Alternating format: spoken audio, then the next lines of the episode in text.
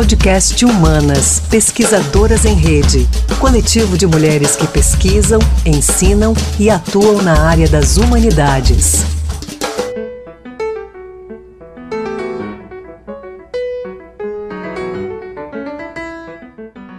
Em meio aos protestos antirracistas ao redor do mundo, a estátua do traficante de escravizados Edward Colston veio ao chão no dia 7 de junho em Bristol, na Inglaterra. Na Bélgica, Após ser incendiada, a estátua do rei Leopoldo II, cujas tropas mataram milhões de pessoas no Congo, foi transferida para um museu. Em Boston, a cabeça de um monumento a Colombo foi cortada, enquanto em São Paulo, a estátua de Borba Gato é vigiada 24 horas por dia pela Guarda Civil Metropolitana. Esses movimentos de contestação a uma versão cristalizada da história estão no centro do debate atual, mas já ocorrem há alguns anos, como no emblemático caso Rhodes Must Fall ou Rhodes Deve Cair, que em 2015, após uma campanha iniciada por estudantes, resultou na retirada da estátua em homenagem a Cicely Rhodes na Universidade da Cidade do Cabo, na África do Sul. O que as diferentes vidas e as eventuais mortes das estátuas podem nos dizer sobre a memória e o esquecimento, sobre as experiências no tempo que são celebradas e as que são silenciadas, sobre as relações entre pesquisa acadêmica e luta política. Olá, bem-vindas e bem-vindos ao podcast do Humanas Pesquisadoras em Rede. Eu sou Natália Sanglar, pesquisadora do pós-doutorado na Unirio. E eu sou Mariana Silveira, professora de Teoria da História e História da Historiografia na Universidade Federal de Minas Gerais. Nessa série de programas, nossas convidadas apresentarão reflexões em torno de questões do presente e problemas contemporâneos. No episódio de hoje, as historiadoras Maria Cláudia Cardoso Ferreira, professora do curso de Humanidades e da licenciatura em História na Universidade da Integração Internacional da Lusofonia Afro-Brasileira, a Unilab, e Silvia Correia, professora de História Contemporânea na Universidade Federal do Rio de Janeiro, irão discutir as relações entre monumentos, projetos coloniais e releituras históricas. Para começar, pedimos a Maria Cláudia e a Silvia que falem brevemente sobre suas trajetórias acadêmicas e seus projetos de pesquisa. Então, meninas, primeiramente agradeço pela oportunidade de conversar com vocês sobre esse assunto que está muito em voga em nossa sociedade.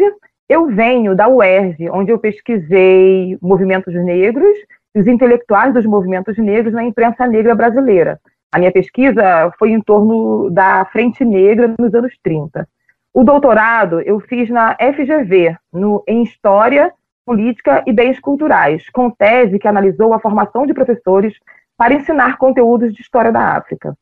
É, atualmente, né, na Unilab, eu tenho pesquisado a história política de mulheres, com atenção para os países de língua oficial portuguesa, os PALOPes, e também, também pesquiso é, ensino de temas sensíveis e controversos na formação de professores de história. E esses temas, em geral, estão em torno da questão da escravidão, do colonialismo, é, da diversidade, né, dos problemas do preconceito, etc. É isso. Bom, obrigada, Natália e Mariana, por esta proposta. Uh, quero agradecer este diálogo com vocês e com a Maria Cláudia. Bom, há algum tempo que eu tenho, como historiadora, a minha atenção direcionada para processos de rememoração material e imaterial dos passados violentos. Uh, tento compreender como é que experiências de suspensão da vida, ou seja, no sentido mais amplo, são normalizadas, enquadradas e integradas em múltiplas formas de memória. Né? Ou seja, eu leciono oriento e investigo na área da história contemporânea, mais especificamente sobre conflitos armados do século XX e os seus efeitos culturais e rememorativos. Interessa-me, de facto, os debates no campo dos estudos culturais, da memória, especificamente a memória e cultura de guerra, é? e tanto das guerras europeias como das guerras de independência africanas. A rememoração dos mortos em guerra, pela perspectiva dessa monumentalização, ela veio ocupar uma parte muito importante da minha tese de doutorado, que foi desenvolvida na Universidade Nova de Lisboa, eh, intitulada Políticas da Memória da Primeira Guerra Mundial, e foi uma tese que surgiu de uma leitura de uma obra, ainda quando eu fazia intercâmbio de graduação na Universidade de Bolonha, a obra de Jorge Almoça, chamada Soldados Caídos, e que o autor procura, de alguma forma, analisar a relação entre a banalização da violência na Grande Guerra e a brutalização da política no entre-guerras. É?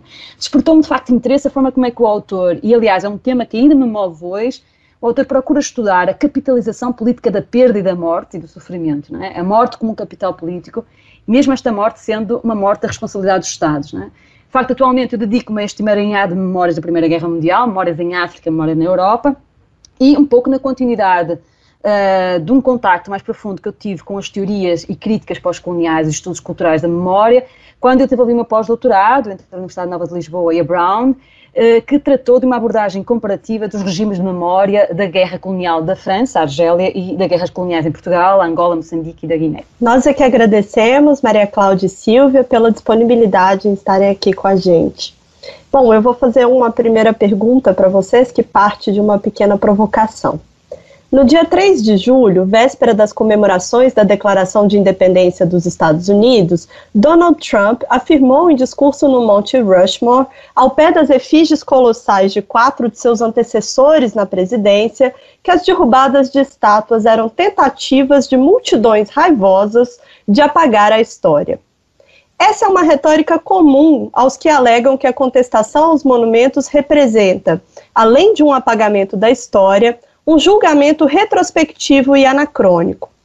Outras defesas da manutenção das estátuas passam por um suposto respeito ao patrimônio e ao valor desses objetos como obras de arte. A partir das experiências de vocês como historiadoras, o que teriam a dizer sobre esses argumentos? Então, Mariana, acho que os casos de derrubadas e contestação das estátuas de colonizadores e escravistas nos mostram que a história está constantemente em processo de construção, que não é algo estático. Questionamentos, ressignificações decorrentes da entrada de novos sujeitos no debate, ou é, de sujeitos antes mais silenciados e hoje menos, e mesmo por conta das pesquisas históricas, arqueológicas, fazem com que hajam essas mudanças. Percebemos também como esses acontecimentos, a depender da intensidade, né, do envolvimento de grupos, podem provocar rupturas, e sabemos que geralmente as, a performance das rupturas é das contestações, das mobilizações inflamadas decorrentes do político, principalmente. Assim, como historiadora, o que percebo não é a tentativa de apagar a história, e sim um movimento vívido de questionamento é, de uma espécie de história única, como nos disse a escritora Chimamanda Adichie. É, essa história única, me parece, foi é, narrada pelo patrimônio edificado no Ocidente e hoje está em contestação. Eu acho que essa questão que o presidente Trump coloca de é, multidões raivosas não se sustentam a partir desse, dessa argumentação que eu, né, que eu, que eu trouxe aqui. É, eu fico pensando assim: o que podemos ganhar com todo esse debate é como se dá o processo de construção de uma memória positiva, hoje questionável, porque essas memórias dessas pessoas, naquele contexto, elas foram positivas para alguns, para algum grupo ou para alguns grupos. E hoje elas não são mais positivas, né? Então, o que levou com que grupos, né, da contemporaneidade, da atualidade, questionem essas memórias do passado, né? É, com relação a essa questão do julgamento retrospectivo e anacrônico que o presidente pontua, eu fico pensando que é, nós somos seres que têm memória, né? e que nós usamos as nossas memórias para formar uma identidade individual, coletiva, e que certamente, constantemente, estamos fazendo julgamentos retrospectivos o tempo todo e reelaborando fatos, é, produzindo esquecimentos. A gente sabe disso enquanto profissionais da área de história, né? E aí eu coloco algumas questões, né, que me vêm quando vejo essas reflexões. O que as estátuas dos colonialistas e escravistas é, que estão nessas cidades todas, especialmente no Ocidente, tem a ver com memória, né? Que memória é essa que nós estamos é, constantemente é, relembrando a partir dessas, desses monumentos? Quando circulamos pelo espaço público, são elas que nós vemos, e isso vai se consolidando em nossa memória se não existe um programa educativo de reflexão sobre esse patrimônio edificado, e aí eu não estou falando só das estátuas, mas também dos prédios públicos, dos espaços religiosos, né? É, o que acontece? Não há uma problematização. O que está acontecendo nesse momento é essa problematização. É, será que esses monumentos, esses, esses esse patrimônio edificado, eles dão conta de representar a nossa diversidade étnico-racial, as nossas diferentes vertentes culturais, é, que perspectiva de, de, de, Estado nacional nós temos quando a gente é, expõe e, e, preserva esse tipo de monumento, né? Eu acho que a fala do presidente Trump revela que ele não sabe como a memória funciona, ou, ou finge não saber, e qual o papel da memória na história. É, e com relação a essa questão da defesa do respeito ao patrimônio e ao valor desses objetos, eu queria refletir um pouco a partir, inclusive, da legislação que trabalha com patrimônio no Brasil, né? É, desde 1937, com o Decreto-Lei 25, de 30 de 11 de 37, que o patrimônio brasileiro está de, é, é, definido como o conjunto de bens móveis e imóveis existentes no país, cuja conservação seja de interesse público, que por sua vinculação aos fatos memoráveis, quer por seu excepcional valor arqueológico, etnológico, bibliográfico e artístico. Percebam que nessa definição de patrimônio, os bens imateriais, no sentido é, dos bens intangíveis, não estão sendo considerados. É apenas o patrimônio edificado, né? E o patrimônio físico, os bens móveis e imóveis. A partir dos anos 80, mais ou menos, a gente vai ter toda uma reflexão, uma é, atualização, vários, várias pesquisas sobre o patrimônio, e há uma ampliação da definição de patrimônio. A nossa Constituição, em 88, ela ratifica que constitui patrimônio cultural brasileiro os bens de natureza material e imaterial, tomados individualmente ou em conjunto. Eles são portadores de, de, de referência nossa às nossas identidades, às nossas ações, às memórias dos diferentes grupos formadores da sociedade brasileira. Considerando essas, essas, essas definições de patrimônio e um pouco essa história do patrimônio no Brasil, a gente percebe, e quando a gente vai olhar para a rua, a gente olha para os monumentos e, os, e os, as estátuas, a gente percebe que, de alguma maneira, fica evidente que o patrimônio edificado diz mais sobre um grupo étnico-racial, diz mais sobre uma herança cultural e, e, do que outros grupos étnicos raciais e outras heranças culturais. Então, só, só o processo de olhar, de caminhar pelas cidades, já suscita vários debates em torno da questão do patrimônio. E aí eu fico pensando, né, que a questão que devemos nos fazer é, se fizermos visitas pelas diversas cidades brasileiras, verificando o patrimônio edificado, especialmente os monumentos e estátuas, que grupo étnico-racial e vertente religiosa estará mais representado. O que a gestão do patrimônio edificado provoca na nossa identidade na, e nas subjetividades dos outros grupos que também vivem nessas cidades? Eu acho que essas reflexões são importantes para a gente poder pensar as questões que envolvem o tema da derrubada ou não das estátuas é, que, vie, que veio à tona a partir das questões em torno da morte né, de George Floyd nos Estados Unidos. Bom, na linha dos questionamentos colocados pela Cláudia, para Maria Cláudia, agora neste momento, um, primeiro, como historiadora, eu tenho a obrigação uh, de questionar e esmiuçar os processos políticos violentos no passado, né, nomeadamente o lugar da violência colonial e o seu impacto no presente, e também, por outro lado, de provocar um certo desconforto com uma narrativa única sobre o passado, ou aquilo que seria, nos estudos de memória, aquilo que nós chamamos de memória histórica. Né? Nesse sentido, é importante não confundir, e, a meu ver, eh, no momento atual, o que é construção política de memória, o que é memória histórica e o que é, que é trabalho historiográfico. É? E, e, a meu ver, ao historiador não cabe questionar, julgar o processo de construção e destruição dessas formas memorativas, mas procurar o porquê dessas construções, o porquê dessas construções e destruições num determinado contexto histórico. Então, o que está em questão eh, não é a construção, nem a desconstrução ou a destruição das estátuas, esses materiais esculpidos ao gosto de um artista ou de uma comissão de encomenda ou de uma autoridade, etc., não é? As estátuas são só estátuas, ou seja, são inquestionáveis até serem. Eu vou chamar de estátua aqui, de facto, a uma série de outros elementos que poderiam, por exemplo, ser monumentos memoriais, toponímia, etc. É? Acho que vou sintetizar no, no, conceito de estátuas. Eh, na verdade, essas estátuas elas não significam nada se não lhe atribuirmos significado. Ou seja, por quantas estátuas nós passamos na rua e sequer damos conta da sua existência. Né? Eles não são lugares de memória, e eu quando falo aqui em lugares de memória, não estou a falar uh, da concepção nostálgica de Pierre Nora, que em algum momento até eu própria fui seguidora, né?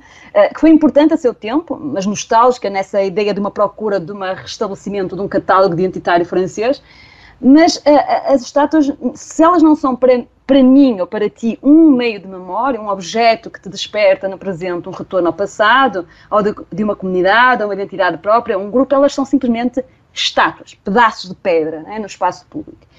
Então, na verdade, o que está em questão é quando essas estátuas ocupam um espaço público. Isso, isso para mim, é a grande questão neste debate sobre a construção e destruição das estátuas. Né?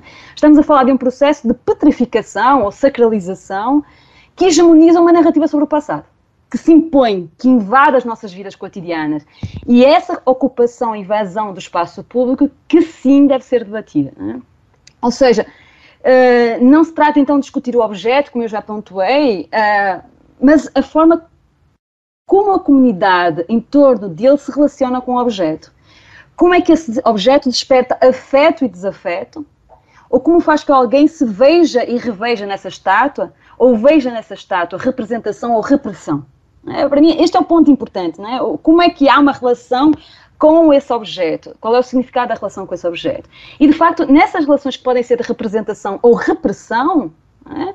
ao reprimir, elas empurram, metafórica ou literalmente, certos grupos de uma comunidade para fora da esfera pública e da esfera política. Isso é que é o ponto fundamental. Não é? Isto faz-me lembrar uh, a pertinente análise do texto do François Fanon, em Condenados da Terra, sobre a geografia opressiva das cidades coloniais, uh, e muito bem retratada num filme que eu acho extraordinário, precursor sobre a violência colonial e de guerra, que é o filme de 66, A Batalha de Argel, de Gilo Pontecorvo, em que ele abre uh, com um momento perturbador de tortura, seguido de cenas onde a cidade do colonizado e a cidade do colonizador são retratadas e apresentadas radicalmente diferentes, e onde a circulação do colonizado entre ambas é controlada por militares. Não é? Ou seja, mas acho que também não vale a pena falar dos espaços coloniais para falar dessa desigualdade do espaço urbano. É? Então, para mim, o fundamental aqui é que as políticas de memória que governam o espaço público podem ser mais ou menos autoritárias, na medida em que, ao monumentalizar, ao eleger os ditos legítimos símbolos eleitos do passado, elas hegemonizam uma narrativa sobre o passado.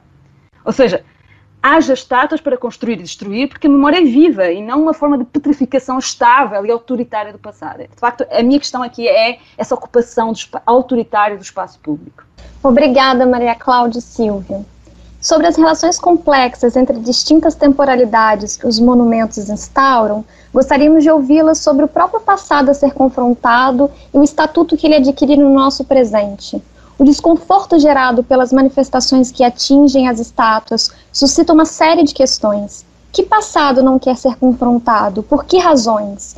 O que temem os que protegem esses monumentos? Uh, Natália, muito obrigada por essa questão. Uh, primeiro, uh, eu acho que vale a pena questionar quem controla o espaço público e as estátuas, ou seja, vou, vou discutir um pouco na linha do que já tinha falado antes, porque não é a estátua a sua destruição que incomoda ou mesmo o seu valor estético, a meu ver. É? A maioria das estátuas que vimos ser questionadas em tempos recentes seguem a patronizada estética romântica das construções uh, do século XVIII e XIX na base da legitimação das ditas nações modernas. É? Ou seja, há uma estética ali que é uma estética extremamente comum.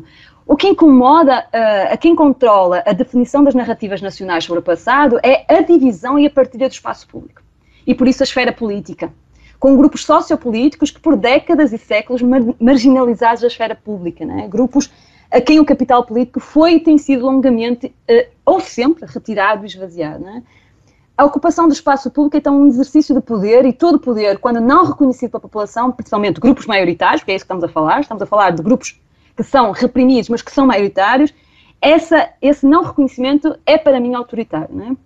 Por isso, se a construção das estátuas é fundamental como forma traço de um passado herdado a ser cultuado, a sua contestação, destruição ou desmobilização é o outro lado da mesma moeda. É? A democratização das estátuas, ou aquilo que é o projeto de horizontalização das estátuas, inevitavelmente a democratização do espaço público, está na possibilidade da destruição das estátuas, que se impõem como petrificação de um passado incontestável. É? A incontestabilidade ou o não questionamento do passado público comum é sim autoritário e destrutivo. É?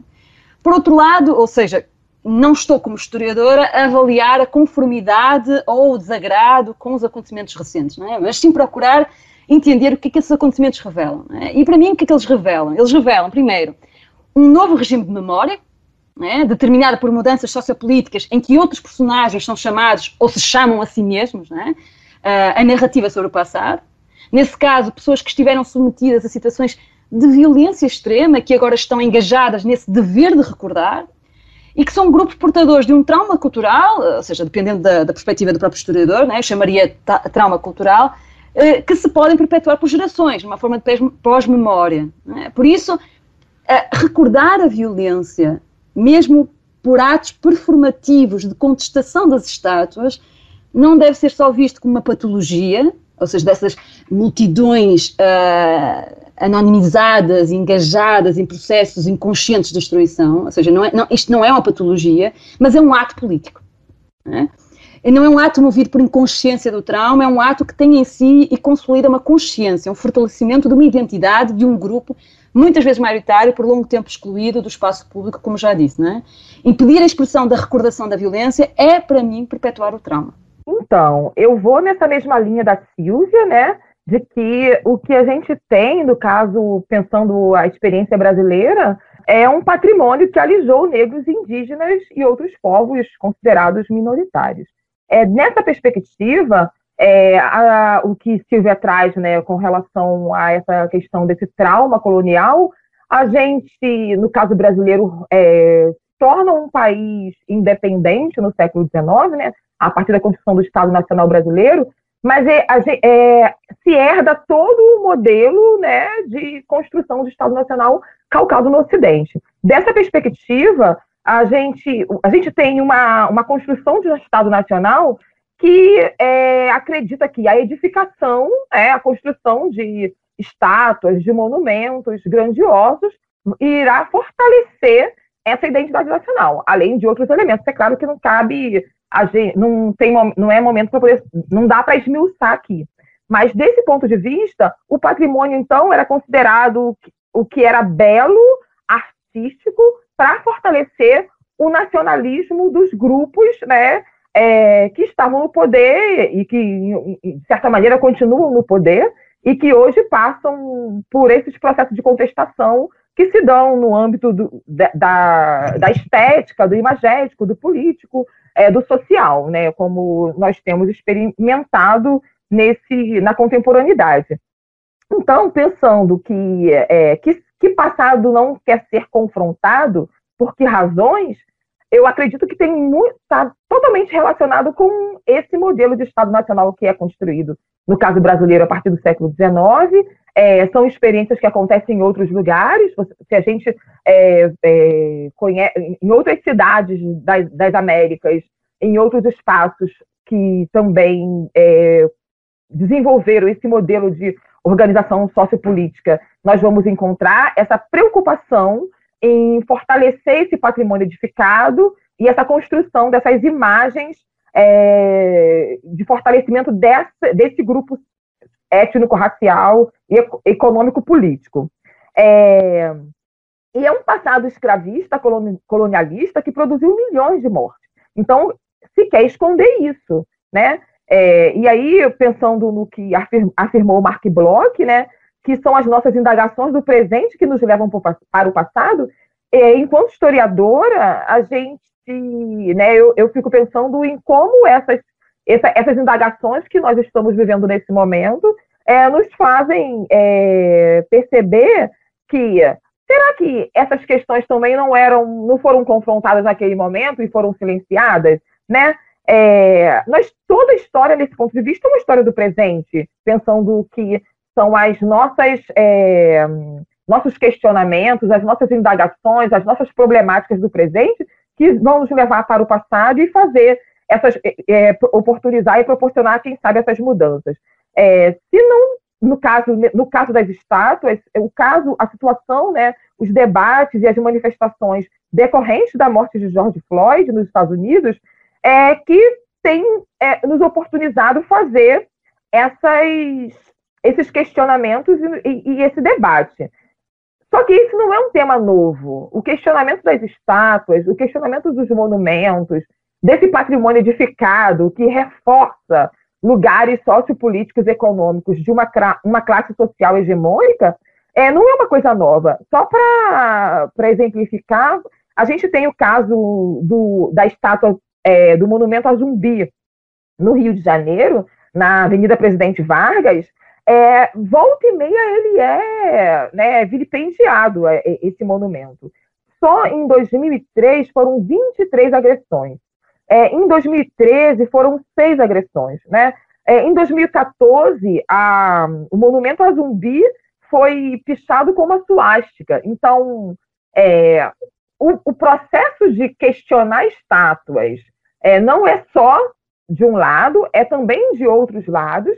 A questão é por que, que alguns questionamentos ganham mais visibilidade, inclusive é, de proteção desses monumentos, e não outros.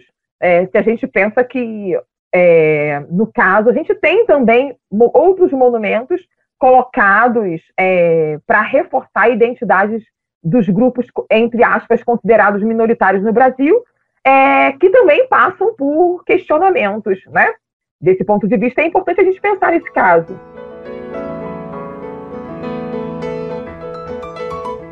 Nossa, Silvia e Maria Cláudia, vocês trazem questões interessantíssimas que a gente poderia debater por horas, mas eu queria continuar voltando de alguma forma ao começo, a um dos momentos mais emblemáticos das disputas recentes sobre as estátuas.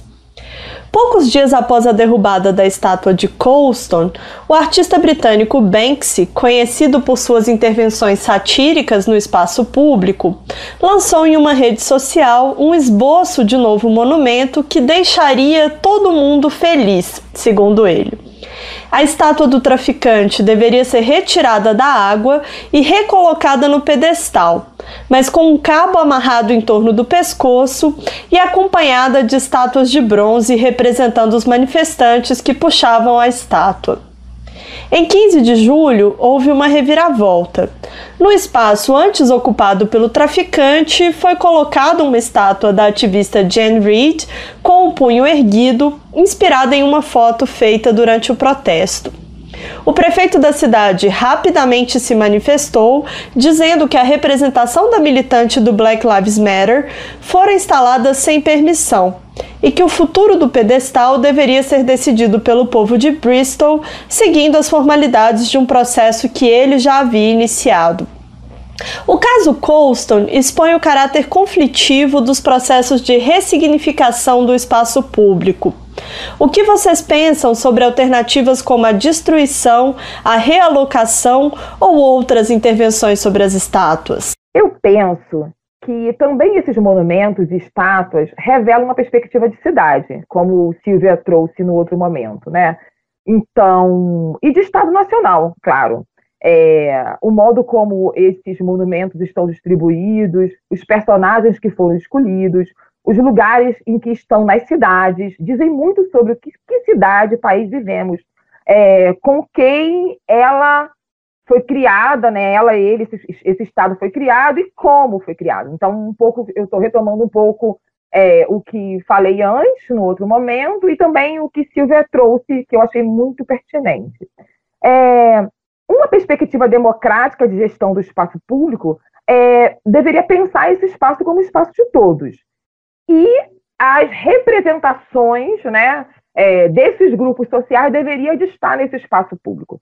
É, de certo modo, no caso brasileiro, o IFAM, né, o Instituto do Patrimônio Histórico-Cultural, ele tem essa, essa finalidade de ser um órgão público que, de alguma maneira, faça a gestão e a, a organização e a construção e, é, e o cuidado, né, o tombamento, o arquivamento e a preservação desse patrimônio. Eu, no caso é, brasileiro especificamente, esse processo de institucionalização do IFAM melhorou um pouco esse cenário para fazer com que é, a gente pudesse, pelo menos, ter uma gestão mais democrática desse espaço, né?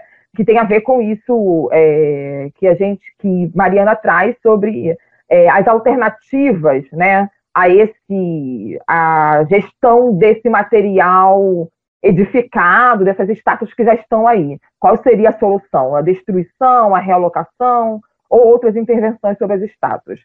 Como historiadora, eu penso que é, concordo até com uma postagem de uma professora no Facebook, a professora Janaína Oliveira, em que ela dizia que quando a gente também destrói essas estátuas, a gente está apagando um passado no sentido de que é, inclusive uma perspectiva de, de sociedade do passado. É, a gente também tem que problematizar isso, pensar que esses apagamentos podem ser também uma tentativa de é, ah, a gente constrói uma nova história, linda e maravilhosa, e essas pessoas, então, que fizeram essas, essas coisas que estão sendo questionadas no momento agora, é, passam como pessoas é, inquestionáveis.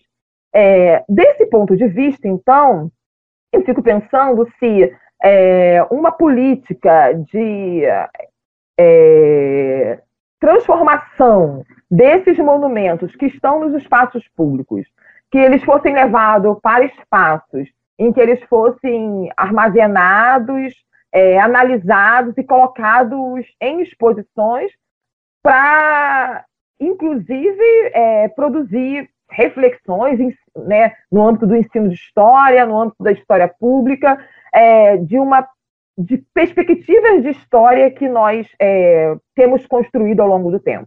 A gente sabe que a história ela não é estática, como já foi dito aqui. Desse ponto de vista, ah, é possível a gente ter espaços em que pudesse ser é, refletido tanto por que essas, é, esses monumentos e estátuas foram colocados em determinados lugares públicos, quem as colocou e como isso foi é, gerenciado naquele contexto histórico, por que elas saíram do espaço público, né, que tem a ver com isso que a gente está discutindo aqui agora, e qual o, o que elas contam sobre esse passado.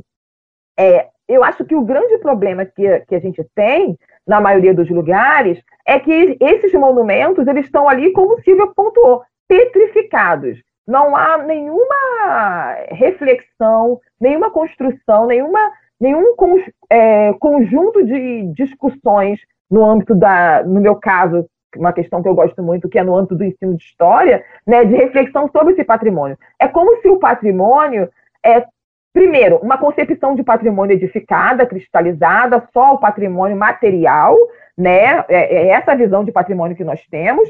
E, para além disso, é, ele é também a, a, ideia de patrimônio da passa, comunica, né? A ideia de que ele está parado ali e que ele não pode ganhar novos significados. Eu concordo, eu gosto muito dessa afirmação que diz que o patrimônio ele ganha novas camadas de significado.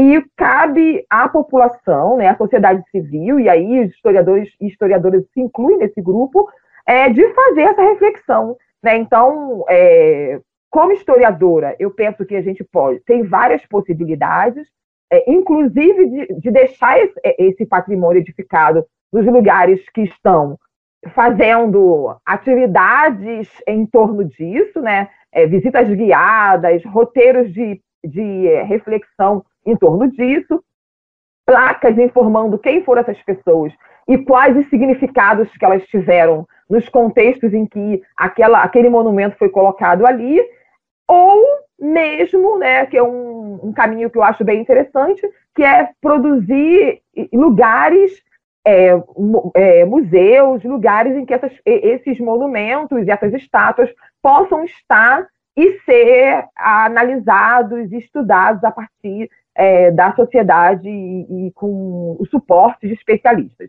É, para além disso, eu não acho que esteja errado também os, os processos de contestação dessas estátuas que vão de uma perspectiva mais radical, inclusive de destruição das mesmas, porque eu, quem sou eu, né, enquanto pessoa, enquanto cidadã, que vou questionar a ação de grupos organizados e grupos que foram historicamente silenciados, como a gente tem trazido aqui.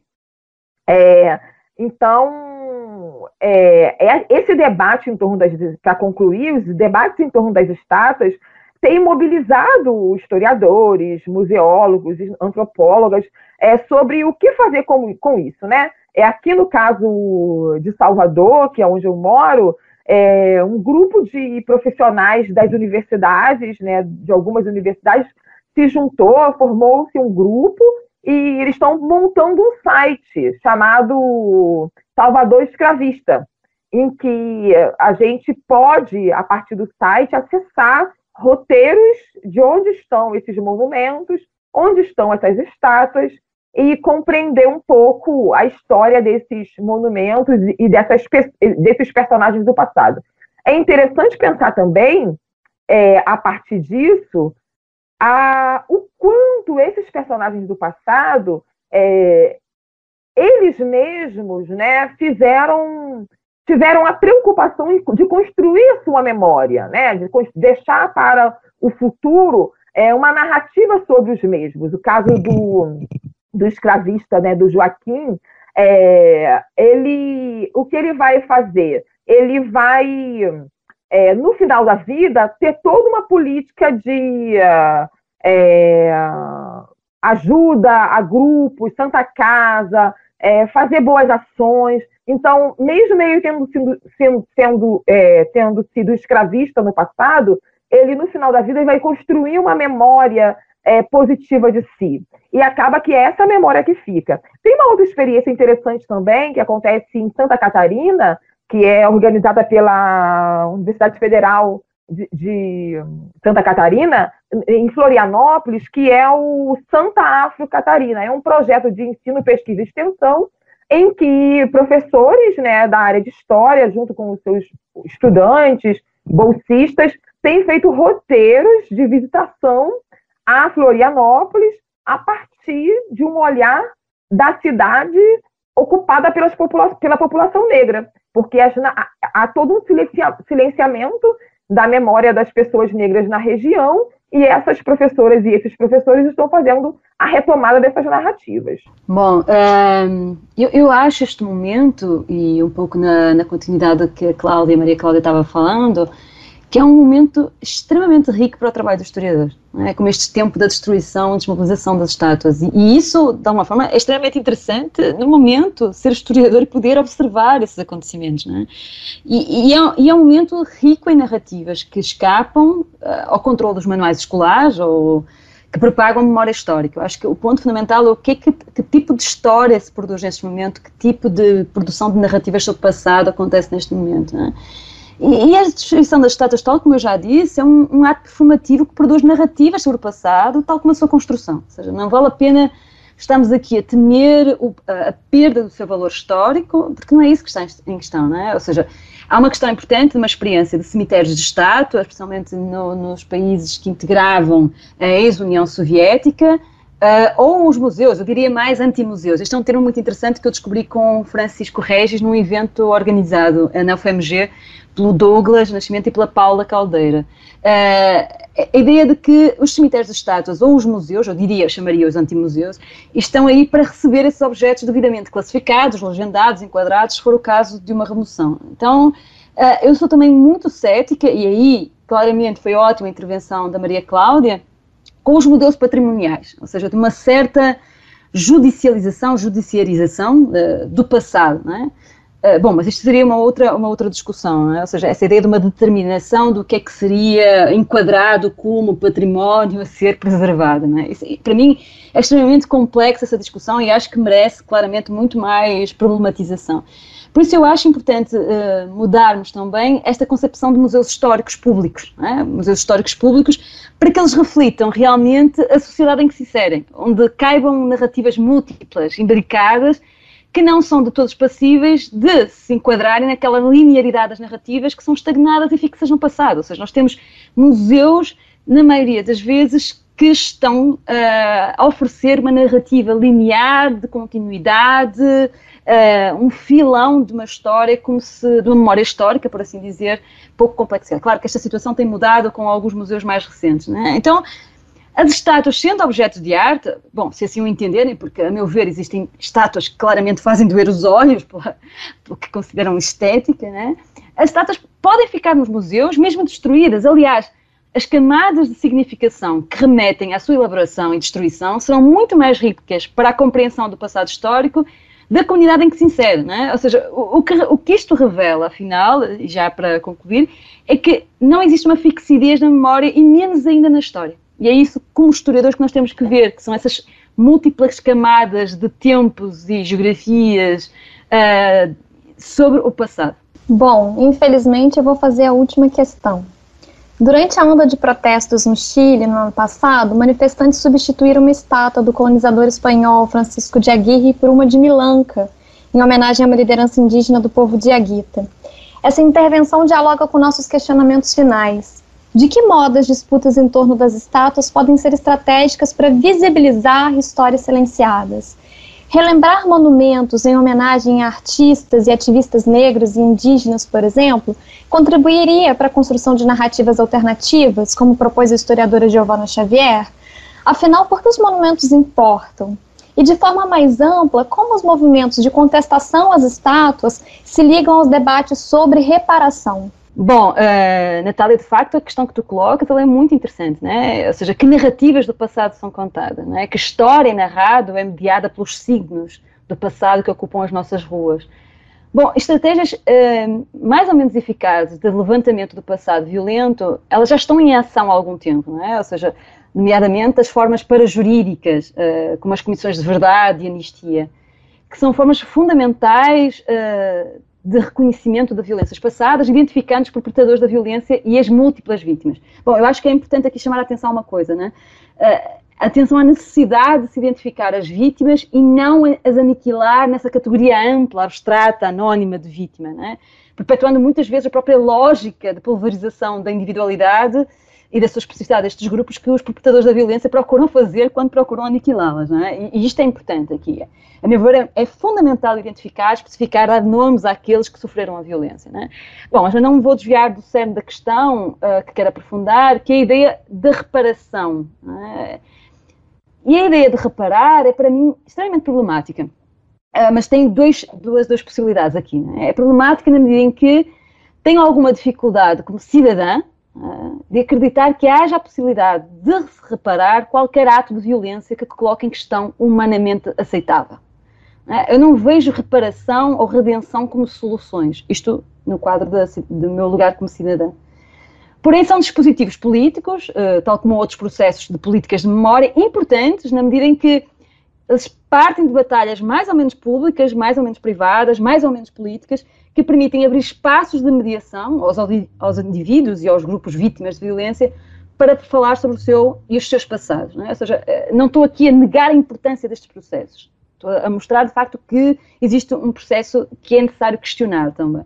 Bom, os traumas individuais, coletivos ou culturais, dependendo, como eu já disse, um pouco da linha do historiador, decorrem muitas vezes não só da experiência violenta, e por isso é que esses processos são extremamente importantes, mas esses traumas eles prolongam-se de forma mais grave pela impossibilidade de falar sobre ou representar o passado. É? A negação da violência, para mim, pode ser ainda muito mais violenta do que a própria experiência da violência. É? Então, neste sentido, a reparação simbólica ou material ela é importante, é um importante ponto de partida para mediar-se a experiência violenta, é? ou seja, para mediar-se, para criar a possibilidade de falar sobre. Então, essas, essas uh, situações parajurídicas ou de voz, elas têm um espaço extremamente importante de poder dar espaço para introduzir estas narrativas de forma política uh, no espaço público, nas narrativas sobre o passado. Bom, resolve? Não me parece. Eu acho que precisa algo mais. E porquê que eu digo isto? Aqui colocando-me claramente no lugar de historiadora. Estas formas políticas ou parajurídicas têm uma natureza redentora, restaurativa. Não é? Por exemplo, veja-se o caso, o famoso caso da Comissão de Verdade e Reconciliação da África do Sul, onde a ideia do perdão é central. Claro que isto também tem a ver com os seus responsáveis, não é?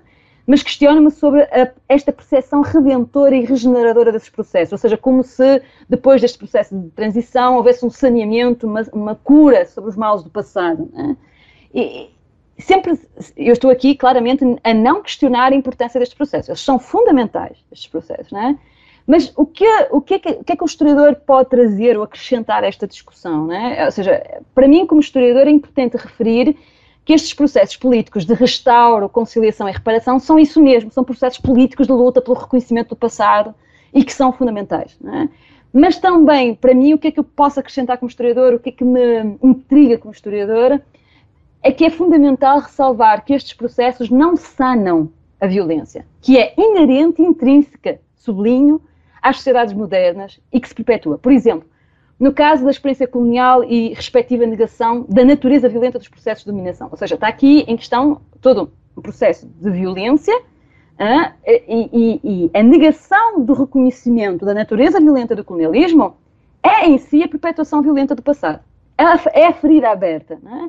Então, o que eu ressalto é a importância de nós aceitarmos, uh, como historiadores, esses choques no presente, desses diversos tempos e batalhas sobre o passado, essa multiplicidade de temporalidades e espacialidades, é? ou seja, essa, abandonar um pouco essa narrativa linear de, redentora. É? E é quando existe espaço para as batalhas acontecerem que teremos uma real igualdade sobre o nosso passado, ou seja, de acesso ao passado, e também uma real igualdade ou uma espécie de abertura, equidade sobre o acesso ao passado, o acesso ao espaço político. Não é? Então me preocupa, uh, como historiadora, por exemplo, uh, e me desconforta, por exemplo, na praça onde eu resido, ter a estátua do Alves Cabral, não é? Ou seja, isto, como, isto é um lugar que eu parto como historiadora, mas que nem quero partir como cidadã, não é? Ou seja, na praça onde eu resido existe uma estátua ao Pedro Alves Cabral, não é? Então, me incomoda, e isso é importante, é, é, é, o desconforto, o desconforto desta multiplicidade de significados que têm que ser atribuídos aos espaços dos quais circulamos. Então, mas mais uma vez, de facto, e para terminar e agradecer, uh, como historiadora, a minha função não é julgar a construção e a destruição dos mitos, das estátuas, não é? mas compreender o porquê desses mesmos processos em determinados contextos históricos. Eu acho que isso é interessante porque, de facto, não cria situações de. permite uma análise macro, onde eu perceba estes processos como processos longos é? de de violência ou de contestação da violência que estão intrínsecos nas sociedades modernas. Né? Natália, por que os monumentos importam? Essa é uma questão, né? Para a gente poder pensar. É, eu acho que essa reflexão nos leva para o que o, o geógrafo David Harvey é, abordou no texto Direito à Cidade. Eu gosto muito dessa reflexão que, que o Harvey faz, que é, ele vai dizer que a liberdade de fazer e refazer as nossas cidades e a nós mesmos é, ao meu ver, um dos nossos direitos humanos mais preciosos e, ao mesmo tempo, mais negligenciados. É, considerando né, a, isso que Silvia nos trouxe também, desse como as, as cidades, os estados é, que nascem desses processos coloniais, né, dessa violência colonial na modernidade são constituídos, eu fico pensando se, primeiro, a gente tem que questionar por que monumentos, né? Por que monumentos, considerando tudo isso? É, resolve, considerando que a gente tem é, uma concepção de monumento, uma concepção de patrimônio, é, para forjar a grandiosidade desse Estado é, nacional e herdada desse modelo de construção de Estado é, europeu, a partir desses é, dessas experiências de dominação colonial que, que experimentamos aqui, eu fico pensando nisso. Por que monumentos, né? Por que estátuas? Essa é uma questão. É, só que essa é uma reflexão que muitas das vezes não vai para um público mais amplo. É, fica entre nós, historiadores e historiadoras, museólogos, antropólogos e outras áreas, mas ela não vai para um, uma área mais ampla. E aí, é, no geral, as pessoas é, pensam que é, a gente pode reparar o que aconteceu, por assim dizer, como se fosse possível, é essa reflexão que Silvia traz, que eu concordo, que a gente pode reparar o que aconteceu fazendo é, monumentos alternativos, estátuas alternativas, essa questão toda, que eu também questiono de alguma maneira, mas fico pensando, é, ao mesmo tempo, o processo longo de é, construção de novas significações do que seja patrimônio, é, inclusive de valorização dos bens intangíveis, né? desse patrimônio material enorme que está, que muitas das vezes está muito mais, é, como dizer, passando por processos de apagamento e de desaparecimento, porque é, não há, é, há, há, muito menos uma política de salvaguarda de, desses bens intangíveis e que estão, é, do ponto de vista das condições mesmo políticas, econômicas e sociais, são muito mais produzidos é, por esses grupos é, subalternizados e dominados nessas experiências que nós vivemos. Reparar, né, pensando é, se a, construir estátuas é, de sujeitos ligados às, às, aos povos, aos grupos negros, indígenas e outros grupos, é, resolve, é, é uma política de reparação? Eu não sei, eu confesso que eu não sei. Eu, mas eu vejo iniciativas nesse sentido, mas também penso que não adianta essas é, estátuas e monumentos serem construídos em lugares, é, como dizer, de pouca visibilidade, em bairros é, em que as pessoas circulam menos, em, na, sem uma política de uh, conhecimento, de reflexão sobre esses, sobre esses monumentos e estátuas. Então, não adianta muita coisa fazer é, uma estátua aqui, outra colar, e não ter uma política de reflexão e de conhecimento sobre esses monumentos e de construção, de reflexão, inclusive, do processo é, de, de história dessas personagens e desses lugares. Eu fico pensando nisso. É, a cidade, nesse sentido, voltando né, às reflexões do David Harvey, a cidade nos é negada de várias maneiras. Não é só é, no, no número de minuto de monumentos e estátuas voltadas aos grupos negros e indígenas, pensando no caso brasileiro. É, elas, as estátuas e os monumentos são só um aspecto dessa negação.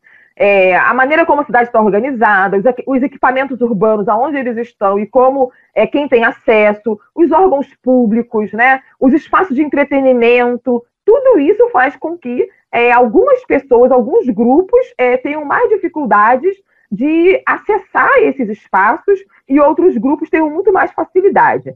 Eu penso que a ressignificação desses espaços, né, no caso é, das estátuas, dos monumentos, é, a, o desvelamento do véu sobre esses personagens e instituições, e uma releitura, que eu acho que a escola tem um papel fundamental nesse sentido, pode fazer com que as, a sociedade civil, no geral, é, possa conhecer mais sobre esses espaços, ressignificar esses espaços, é, saber por onde está andando e por que, que, por que, que esses monumentos estão ali e quando foram colocados ali com qual intencionalidade.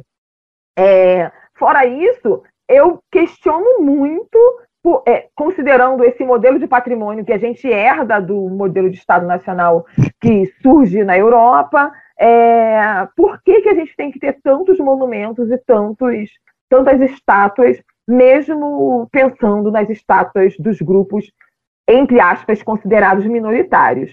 É, eu penso que, para fechar sobre isso, eu queria pensar, é, trazer reflexões no âmbito da, do ensino de história mesmo. Né?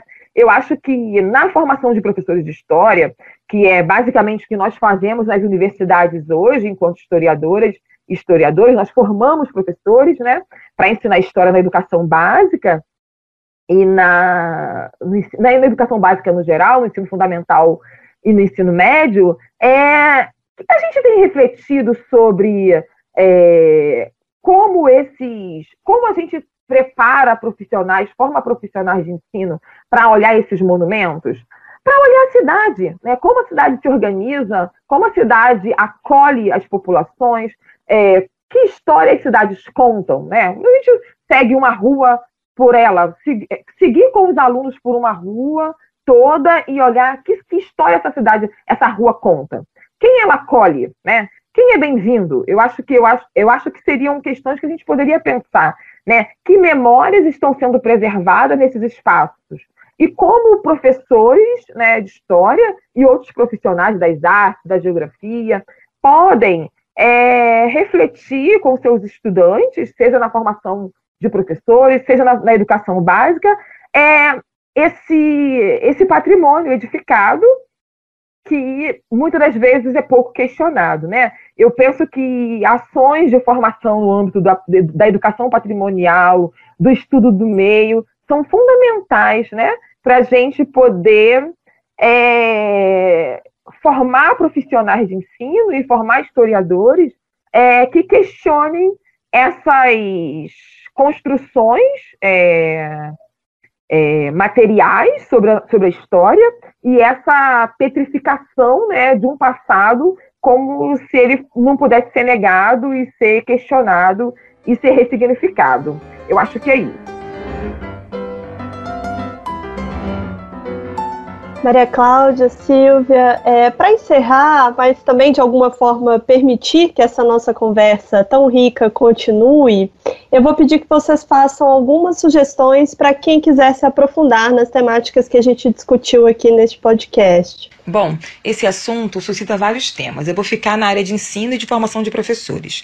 Sugiro o texto da Maria Cecília Fonseca, para além da Pedra e Cal, por uma concepção ampla de patrimônio cultural, em que ela, como o texto já diz, né, discute um pouco essa noção de patrimônio nossa, que ainda está muito marcada por uma ideia de patrimônio edificado, do patrimônio material. Então, um outro texto é o texto da professora Verena Alberti, que é Pedaços de Narrativa Nacional na exposição permanente do Museu Histórico Nacional, em que a Verena articula a tema, a exposi as exposições permanentes do Museu Histórico Nacional com as leis 10.639 de 2003 e 11.645 de 2008. Ela acaba constatando que as narrativas nacionais ainda colocam as pessoas, os grupos negros indígenas, como coadjuvantes ou no passado. E por fim, o texto do David Harvey, porque o texto dele, O Direito à Cidade, acaba nos ajudando a refletir quais sentidos, significados e usos as cidades têm tido na contemporaneidade, e isso tem tudo a ver com a questão da gestão do espaço público, né? Como as, as populações, os cidadãos e as cidadãs ocupam esse espaço. Eu também quero sugerir, sugerir alguns projetos desenvolvidos por grupos de pesquisa e de ensino nas universidades. É, em Santa Catarina, o Santa Afro Catarina, da Federal de Santa Catarina, te, apresenta uma Florianópolis a partir dos, dos espaços ocupados pelos grupos negros no passado e no presente. É, eles têm um site que disponibiliza material de ensino e também fazem roteiros pela cidade de Florianópolis. Tem um roteiro bem interessante chamado A Desterro de Cruz, Cruz e Souza, por exemplo. É, no Rio, há uns 20 anos mais ou menos, o professor João Batista de Mello faz os roteiros geográficos pela cidade, que é um projeto de extensão do curso de Geografia da UERJ. São roteiros diurnos e noturnos e que abordam diversos temas. Eu quero destacar aqui os temas relacionados à presença negra na região da Pequena África e do Cais do Valongo, a região que tem o cemitério dos Pretos Novos, né? Então é bem interessante. A UF, com o projeto Passados Presentes do Laboy, também tem feito é, pesquisas e proposto debates em torno da história pública e desses espaços ocupados pelas gerações né, de escravizados no passado e seus descendentes no pós-abolição. Aqui em Salvador, eu quero destacar é, entre, tem vários projetos também de, com relação à memória e história de, da população negra, nesse caso aqui em Salvador, mas eu quero destacar uma iniciativa nova, recente, muito que surge dessa experiência, desses debates todos em, em torno da morte do George Floyd, que é o projeto Salvador Escravista. Ele tem mapeado os lugares e as estátuas e tem tentado problematizá-las é, no âmbito tanto da história pública com, quanto do ensino de história. São Paulo também tem alguns projetos que são desenvolvidos. É, especialmente na região da ocupação antiga da cidade, a ONGs dos movimentos negros têm feito roteiros e pensado né, a cidade a partir da narrativa das pessoas negras. Essas ações que eu citei aqui, elas mostram que o patrimônio edificado, no decorrer do tempo, também ganha novos significados. Ele pode ganhar camadas de representações.